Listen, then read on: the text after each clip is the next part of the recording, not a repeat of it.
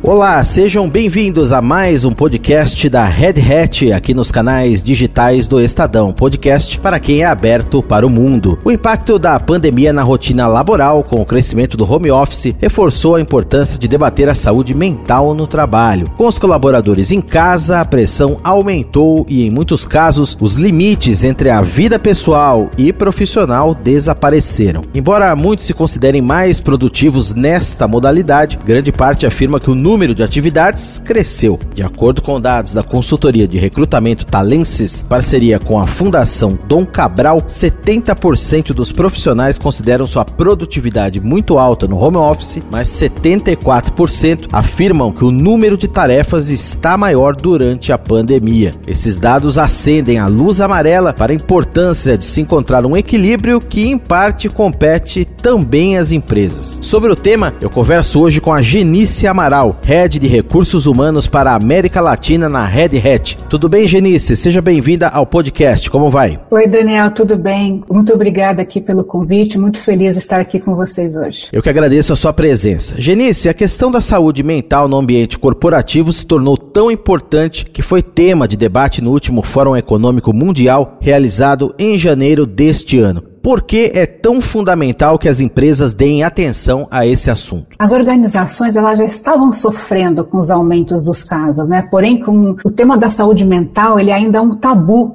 é, não só entre as empresas, mas na sociedade como um todo. Então, existe um medo muito grande das pessoas em dizer que estão sofrendo de estresse, de depressão, de ansiedade, e muitas vezes pelo preconceito, né, pela falta de informação e até falta de empatia das pessoas. E agora, na pandemia, isso intensificou ainda mais. Por isso que o primeiro passo para qualquer solução de saúde mental é primeiro desmistificar um pouco o assunto, né, e tratar ele de frente. Então as organizações elas precisam estar abertas para diagnosticar e conversar sobre esse tema. Uma vez que esses temas eles se tornam tão evidentes, as empresas precisam entender a dimensão desse problema e os impactos que isso pode causar no dia a dia do colaborador. Porque se isso não acontecer, a baixa na produtividade, o aumento dos casos de afastamento, crises entre as equipes, né? É, isso vai ficar muito claro, porque vai afetar os resultados. Então, acho que a minha sugestão assim, é, é, que as empresas, né, as áreas de recursos humanos, gestores e cada um dos colaboradores precisam identificar esses sintomas, né, dizer, olhar para si, ver que realmente tem alguma coisa errada comigo, que eu preciso pedir ajuda, então a gente consiga buscar soluções. Né? A partir do momento que você traz isso para a consciência, a gente consegue buscar a solução. Senão aquilo fica apagado e realmente vai atrapalhar a saúde do funcionário, né? E, e o bom andamento da empresa. Então, acho que as empresas precisam escutar, é, entender a vulnerabilidade de cada um, é, dar esse acolhimento também quando necessário, é, cuidar e encaminhar daqueles que precisam de ação. É, e além disso, eu acho importante também que as empresas tenham ações preventivas para promover a saúde mental é, e o bem-estar das companhias. Né? Então, tem várias ações que a gente pode compartilhar aqui, mas eu acho que trazer para a consciência e buscar ações é o primeiro passo para a cura. Genice, as relações de trabalho mudaram nestes tempos de crise, de pandemia, e muitos colaboradores afirmam ter a sensação de que com o home office é preciso trabalhar mais para demonstrar aos chefes que estão sendo produtivos. De que maneira os gestores podem atuar junto aos seus liderados para desmistificar esse pensamento? Olha, eu entendo que o fato de, de estar em casa todo dia, né, em frente ao computador, ela passa uma sensação de disponibilidade a 100%. Porém, a verdade é que o trabalho invadiu a nossa casa, né, e, e nós estamos em casa e nós trouxemos o trabalho para dentro da nossa casa. Então, acho que é importante a gente separar um pouco esses dois lugares, né, ao longo do, do dia. Então, eu acho que o gestor ele pode ajudar Primeiro, deixando bem claro para o colaborador quais são os objetivos da empresa, da área, do próprio colaborador, é, para que ele possa de verdade trabalhar claramente naquilo que é importante e prioritário para a empresa. E aí, se tem essa conversa, essa colaboração, esse, esse entrosamento, ele pode também a, ah, identificar se tem algum gap, se tem alguma coisa que precisa melhorado, e aí trabalhar em conjunto. E principalmente também traçar prioridades, porque a dinâmica da casa, ela continua, ela existe. E isso também tem a dinâmica do trabalho. Então, como que você pode conviver com esses dois mundos?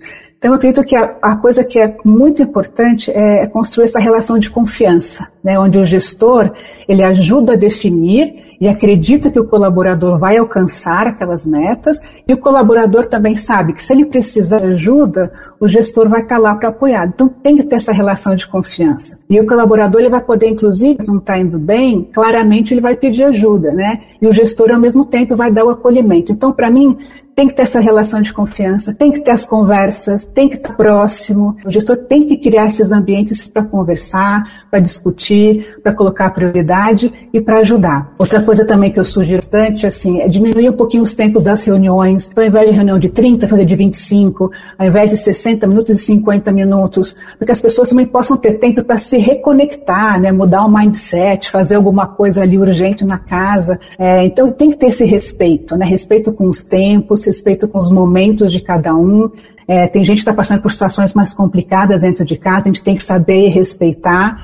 É, e, e, tentar ser criativo também nas reuniões, buscar formatos diferentes, né, fazer reuniões de forma diferente, para que isso não crie uma monotonia. Mas, assim, realmente, essa relação de confiança, de que eu posso confiar no colaborador, o colaborador pode confiar no, no gestor, isso é fundamental para esse momento de home office. Muito bem, e segundo o levantamento da Deloitte, bem na linha do que você está comentando aí, Genice, 92% dos diretores de organizações no Brasil acreditam que o bem-estar dos colaboradores de fato é um fator fator importante no dia a dia. Então, só para deixar claro sobre esse ponto de vista, você citou aí as reuniões, ter essa relação de confiança, algumas outras ações. Vamos elencar então quais ações, assim, ponto a ponto, podem ser implementadas de fato pelas empresas para oferecer esse ambiente mais saudável para os colaboradores, principalmente nesse modelo de home office, trabalho à distância. Acho que eu vou resumir assim em quatro grandes pontos. É, a primeira coisa é dar o acolhimento, né? Entender o que está acontecendo com a equipe. Cada funcionário tem uma situação pessoal, profissional, então entender e genuinamente escutar e ajudar. Metas e objetivos claros, ou seja, se eu não sei para onde eu vou, qualquer caminho serve. Então, deixar claro o que é esperado. E aí eu poder, inclusive,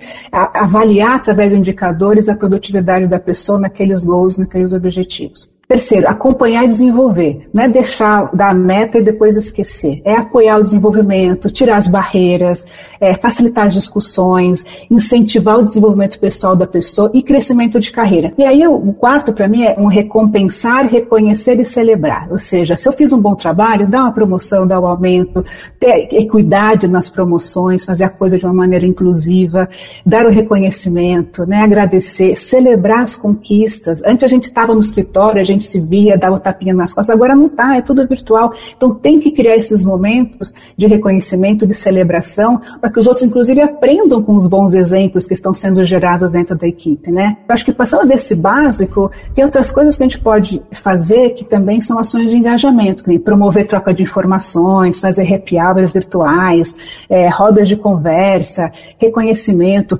celebrar pequenas coisas, pequenos achievements, né, ocasiões especiais. Então, assim, e, e principalmente manter a equipe conectada né, assim, criar ações para as pessoas poderem colaborar entre elas, se verem, né, saber o que está acontecendo, é, porque eu acho que é muito, muito importante nesse momento de afastamento aí do, do ambiente de trabalho. Vamos falar da experiência da Red Hat agora, Genice. Como que a gestão aberta da Red Hat facilita justamente essa relação entre colaboradores e gestores a fim de equilibrar positivamente produtividade de um lado e saúde mental do outro, preservar tudo isso e ter essa balança aí bem no no meio? Bom, a, a, nossa cultura aberta, ela facilita muito a comunicação, né, a colaboração e as relações entre as pessoas os princípios, os valores básicos da organização, eles têm que ser adotados por todos os membros da organização. Não é só para um ou para outro, é para os líderes, liderados, para todo mundo. O que serve para um, serve para todos.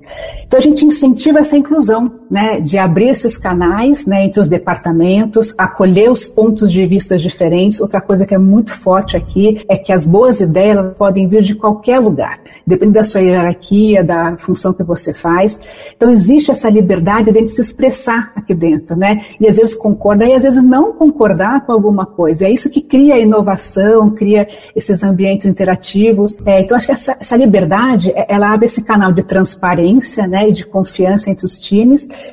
e, e o funcionário se sente acolhido, respeitado e, consequentemente, ele vai produzir mais. Né? Se ele não está bem, ele vai falar abertamente, e se ele está bem, ele vai produzir mais, ele vai querer ajudar o próximo, inclusive. Então, só para você ter uma ideia, a gente criou práticas de gestão aberta. A gente juntou todos os colaboradores e dizendo assim, o que, que um líder open faz que não deveria fazer. Então, a gente criou uma série de comportamentos, a gente segue isso à risca, porque realmente é como a gente vai manter e seguir cultivando essa cultura internamente, é que todos tenham acesso e todos saibam e possam colaborar com ela. E qual foi o impacto, Genice, dessas ações na produtividade dos colaboradores nesse período? Já dá para medir isso de alguma maneira? Sim, na verdade a gente aproveitou esse momento, a gente criou algumas parcerias assim com planos de saúde, a gente criou webinars, a gente trouxe é, ações, então, por exemplo, falou sobre controle de estresse, sobre inteligência emocional, estresse infantil, então a gente criou esses webinars onde as pessoas entravam e elas trocavam experiência. E esse momento, ele acabou sendo também um momento de, de, de lugar de contato, as pessoas puderam se posicionar e principalmente trabalhar a empatia. Porque o fato de você estar longe, você às vezes não acha que aquilo está acontecendo com você, está acontecendo com o outro. E quando a gente trouxe essas pessoas para discutir, a gente percebeu que os sentimentos, as emoções, as dificuldades, elas estavam muito parecidas entre todos. Então acabou trazendo essa sensação de empatia, de colaboração. E aí cada empresa e cada gestor, ela tem uma situação, mas eu acho que isso ajudou a unir mais o time, né, mesmo nessa forma remota, é, e ajudar uns aos outros. E também a gente acabou criando uma coisa que a gente achou muito importante, que é a ajuda ao próximo. Né? A gente fez algumas ações de responsabilidade social também, porque o fato de você ajudar o outro, você também cria uma sensação de bem-estar para você mesma, né? E até aumentou a sensação de pertencimento. Né? Nós perdemos pouquíssimos funcionários, nosso attrition foi super baixo, o engajamento nas nossas pesquisas de climas ficou muito alto, né? a sensação de que a empresa estava cuidando deles refletiu claramente na satisfação, no engajamento, na motivação e no sentido de pertencimento. As pessoas se sentem mais pertencentes à organização por conta disso que a gente pôde proporcionar num momento tão difícil, onde outras empresas estavam demitindo, desligando, e a gente incentivando o funcionário a trabalhar em conjunto e se motivar. E Genice, a tendência é que mesmo após a pandemia, o home office permaneça em grande parte das empresas. Na sua opinião, sua visão de futuro, quais rotas nós ainda precisamos corrigir para que esse modelo se torne importante alavanca de produtividade, mas como você colocou muito bem ao longo do papo, respeitando o limite de cada colaborador? Eu acho que de verdade que cada time, cada empresa vai ter uma necessidade muito específica. Então, entender essa necessidade aí, e definir os critérios e regras para cada empresa empresa, eu acho que vai ser fundamental. Talvez que funcione para uma empresa, não vai funcionar para uma indústria. Então, acho que não dá para generalizar. Eu, de verdade, acredito que nós teremos que lidar com três tipos de situações no futuro, né? Primeiro, aqueles profissionais que vão ficar, que vai ser difícil trabalhar de casa, que vão precisar ir para o escritório, porque vão ser mais produtivos no escritório. Então, a gente vai ter que criar uma solução para que ele possa ir para o escritório e seja produtivo e tenha, tenha as ferramentas necessárias para fazer o trabalho dele ali. Eu acho que a gente vai ter um, um, um outro tipo de, de, pessoas que são aquelas que podem trabalhar de casa duas, três vezes por semana e também ir ao escritório, né? Esse modelo mais híbrido. Então vai, vai intercalar interação presencial e remota. Tem gente que vai visitar cliente e ele também vai ter que seguir o protocolo do cliente, né? Então acho que a empresa vai precisar propiciar opções de trabalhar em casa e no escritório e dar ferramentas para que esses dois mundos eles se conectem muito bem. Né? Quem está em casa consiga realmente trabalhar bem com quem está no escritório e continuar sendo efetivo. E o terceiro, para mim, são aqueles profissionais que de verdade vão passar a ser 100% remoto. Novamente, a gente vai ter que cuidar e ver se o que é preciso para que ele seja produtivo, né, ergonômico e que tenha toda a qualidade de, de vida ali para ele poder trabalhar. Eu ainda acredito que os escritórios eles voltem a funcionar, tá? Acho talvez não no mesmo formato, né? Mas talvez de uma maneira mais inteligente, mais interativo, com mais flexibilidade. Mas eu acho que a tecnologia vai precisar ser fundamental para ajudar essas interações, né? E também eu acho que os gestores eles vão precisar aprender coisas novas e como gerenciar essa nova dinâmica de equipe, com gente em casa, gente no escritório, gente remota, quer dizer, gente em cliente, né? Como vai fazer para conectar essas pessoas, gerenciar? Então acho que a gente vai ter muita coisa para aprender muita coisa para desaprender, que a gente já fazia antes, não vai fazer mais, mas eu acho que temos que seguir de uma forma a criar esses ambientes colaborativos, dinâmicos, né, flexíveis, é, que, que levem em consideração também o formato de cada um, como cada um trabalha, precisa ter essa forma de manter o presencial, ter as pessoas remotas, mas como manter tudo isso muito conectado. Então vai precisar bastante ajuste de todo mundo aí. Você ouviu a Genice Amaral, Head de Recursos Humanos para a América Latina na Red Hat. Aqui eu agradeço a entrevista aqui no podcast sobre o impacto da pandemia na rotina laboral, o crescimento do home office e a importância de se debater e muito nesse momento a saúde mental no trabalho. Grande abraço para você, Genice. Muito obrigado pela presença, pela entrevista. Até uma próxima. Obrigada pela oportunidade e um abraço para todos vocês. E aqui nos canais digitais do Estadão, este foi mais um podcast da Red Hat, o podcast podcast para quem é aberto para o mundo, que tem a apresentação de Daniel Gonzalez e os trabalhos técnicos de Vitor Reis. Um abraço para você e até a próxima.